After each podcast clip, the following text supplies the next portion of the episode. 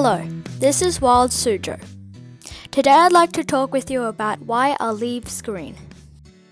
The leaves of most plants are green because the leaves are full of chemicals that are green. The most important of these chemicals is called chlorophyll, and it allows plants to make food so they can grow using water, air, and light from the sun. This way that a plant that makes food for itself is called photosynthesis, and it is one of the most important processes taking place on the whole planet. Without photosynthesis, there would be no plants or people on Earth. Dinosaurs would not have been able to breathe, and the air and oceans would be very different from those we have today.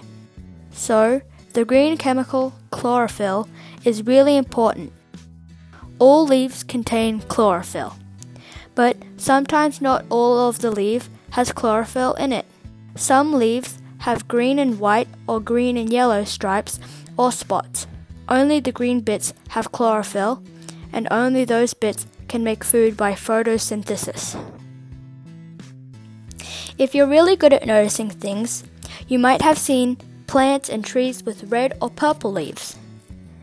And the leaves are that color all year round, not just in autumn. These leaves are still full of our important green chemical, chlorophyll, just like any other ordinary green leaf.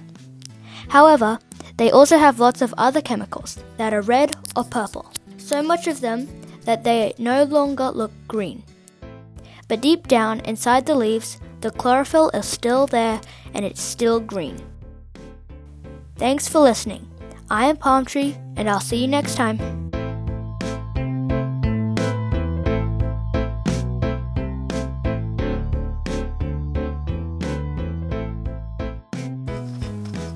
大部分植物的叶子都是绿色的，因为里面含有一种世界上最重要的化学成分——叶绿素。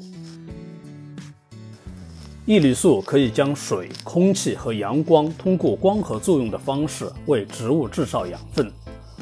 光合作用是地球上最重要的一种化学反应。如果没有光合作用，地球上就不会存在植物和人，恐龙也将无法生成。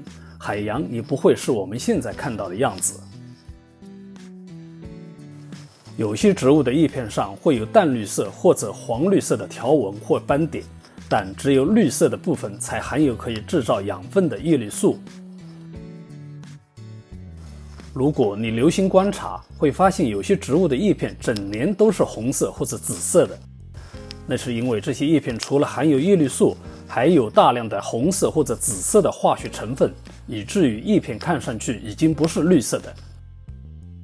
当深入观察叶片的内部，你还是能够发现叶绿素的存在，而且仍然是绿色的。